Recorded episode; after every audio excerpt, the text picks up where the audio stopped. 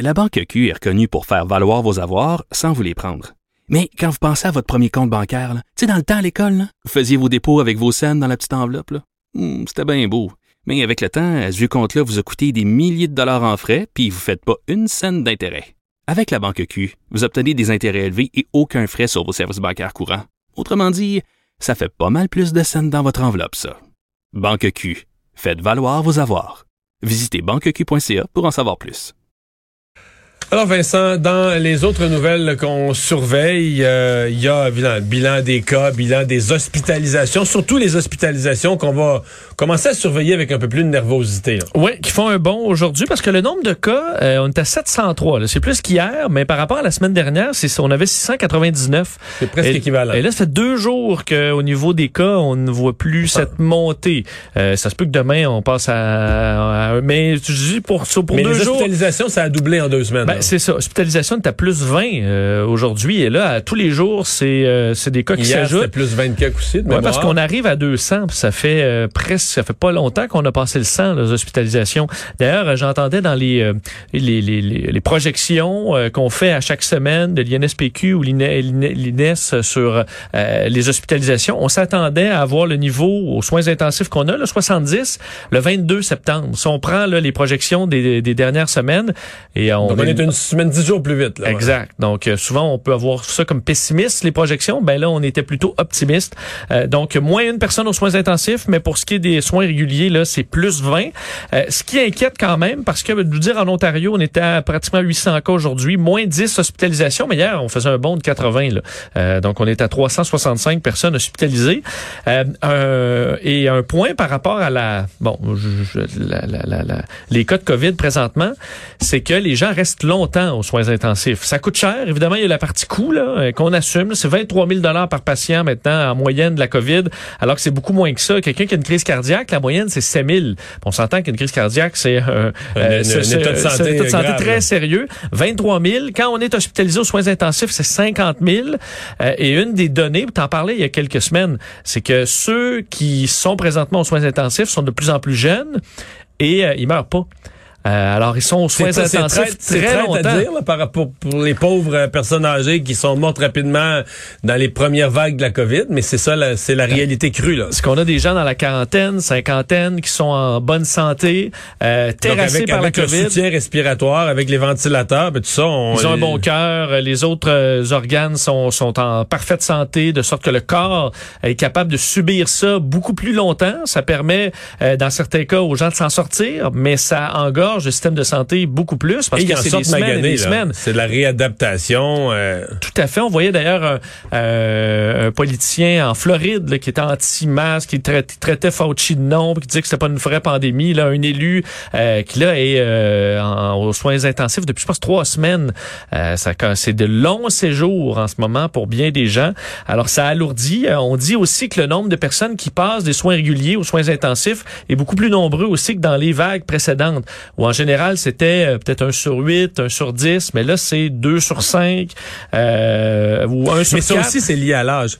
C'est-à-dire que des personnes faibles, fragiles, on les gardait des fois à l'hôpital un peu sous... Ils faisaient plus de patients hospitalisés. Ils n'étaient pas en état critique, mais on les gardait sous observation parce qu'on se disait, tu sais, ce monsieur-là, cette madame-là, 80 quelques années, euh, santé fragile, faudrait pas que ça prenne le mauvais bord, fait qu'on les gardait à l'hôpital. Alors que des gens de 40 ans, il y a comme moins d'entre-deux. Si tu as besoin des soins intensifs, si t'es vraiment en détresse respiratoire, on t'amène là. Mais sinon, même si t'es magané, fièvre, tout, tu peux vivre ça chez toi. Ils vont te dire, regardez, surveillez tel symptôme. Si vous étouffez, vous êtes plus capable de respirer, venez-vous-en à l'hôpital au plus vite. Mais il n'y a pas de nécessité, dans bien des cas, il n'y a pas de nécessité d'hospitalisation ou de garder, tu sais, on se dit la personne va, va être maganée dans son lit, mais elle peut rester à sa maison, là. D'ailleurs, je peux vous faire entendre un extrait du ministre de la Santé aujourd'hui euh, qui parlait aux médias là, en, bon, en- au- autour de cette réunion. On est en préparation pour la rentrée parlementaire. Euh, mais questionné sur cette hausse d'hospitalisation qui est attendue, euh, Christian Dubas a donné cette réponse. C'est pas une question d'être alarmiste, mais moi je vais être très clair là. Les, vacci- les non-vaccinés ne viendront pas brouiller les cartes de notre retour à la normalité. Qu'on soit très très clair là, et c'est pour ça qu'on publie ces statistiques là, c'est d'être capable de dire aux non-vaccinés là, c'est pas des c'est pas des inventions qu'on fait. Hier, il y a 10 personnes qui sont rentrées aux soins intensifs, dont 9 étaient non vaccinés. C'est incroyable. C'est tellement gros. Et souvent, les personnes, on le dit, c'est souvent des personnes avec de l'autre comorbidité. J'ai vu, ouais, puis j'ai vu un reportage, je me souviens plus dans quel État américain, et c'était un portrait identique à chez nous. On disait les deux clientèles qui se retrouvent dans des, des besoins de soins de santé importants sont des plus jeunes, quarantaine, cinquantaine, etc., non vaccinés et des personnes vaccinées mais euh, très âgées, système immunitaire affaibli. C'est pas les mêmes, c'est pas, non, pas le même. Pas, mais c'était aux États-Unis, il y avait le même même même portrait que ce que le ministère de la santé nous donne ici là. Et euh, il y a des inquiétudes par rapport au personnel, parce que là, il y a tout le dossier du passeport vaccinal, l'obligation de la, de la, vaccination dans le milieu de la santé. Mais on sait, là, présentement, il manquerait à peu près 4000 infirmières, infirmiers dans le réseau. Euh, ça inquiète. Aujourd'hui, Christian Dubé a répondu aussi là-dessus. Euh, demande aux gens de rester, euh, de, de continuer, que les choses devraient s'améliorer, entre autres avec les dispositifs de la nouvelle convention collective qui sont pas tous en place. On peut écouter Christian Dubé à nouveau là-dessus. Qu'on n'a pas vu encore tous les avantages de toute la convention collective qui vient d'être signée.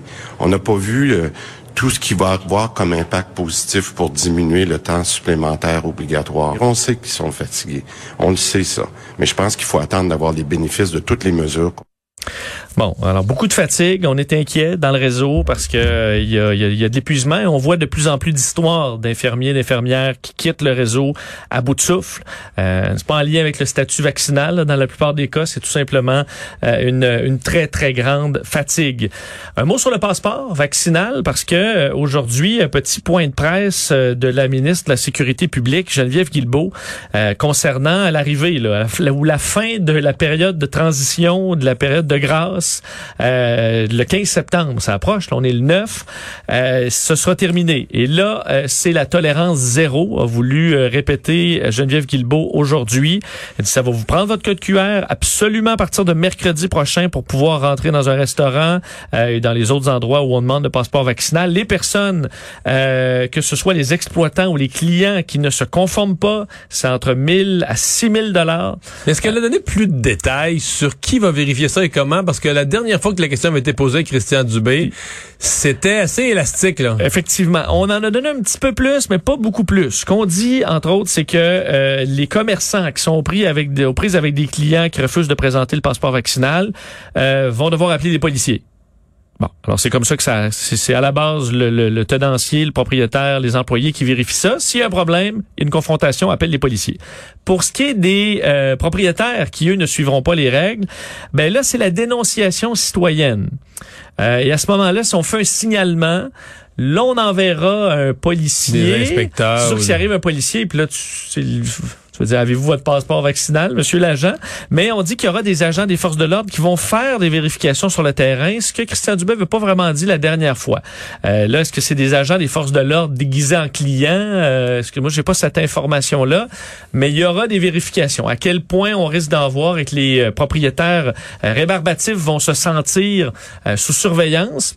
on verra, mais en gros, ce principe de dénonciation citoyenne qui fait fera peut-être pas l'unanimité, mais pour ce qui est des clients, c'est les, euh, les employés qui devront s'adresser aux policiers directement s'il y a un problème.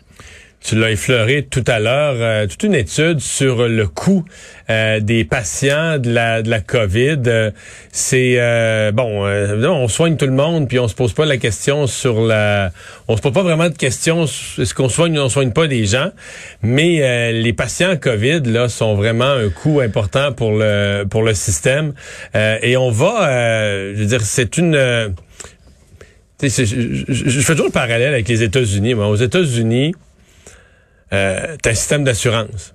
T'as vu qu'il y a des gens qui ont vu leur prime d'assurance augmenter, un peu comme un fumeur, le principe d'un fumeur. Parce qu'ils sont pas vaccinés. Parce qu'ils sont pas vaccinés. Ben, on peut le comprendre. Alors, exemple, une assurance, toi, si tu prends une assurance vie ici, là, puis t'es fumeur, tu vas payer plus que quelqu'un qui est du même âge que toi, etc., qui est non fumeur. Oui. tu vas payer une surprime. Mais ici, le système de santé est gratuit, là. Fait que euh, on dit qu'un patient COVID euh, coûte 23 000, 50 000 s'il passe aux soins intensifs, mais c'est Ouais. On trouvait que les vaccins, on les payait cher, mais à 40 dollars la dose versus 50 000, ouais. c'est rentable. Ça revient, ça revient le pas vaccin là-dessus.